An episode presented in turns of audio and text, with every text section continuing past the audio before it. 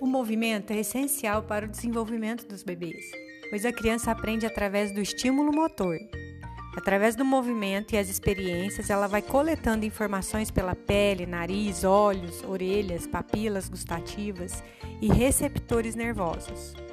Deixar o bebê num carrinho por um período longo, preso num espaço pequeno para exploração do meio ambiente, como cercadinho, ou mesmo ficar com ele somente no colo, principalmente voltado apenas para você, mamãe, vai fazer com que sua memória, aprendizagem e raciocínio sejam afetados ao longo do tempo, prejudicando a criança no potencial físico, emocional e até acadêmico.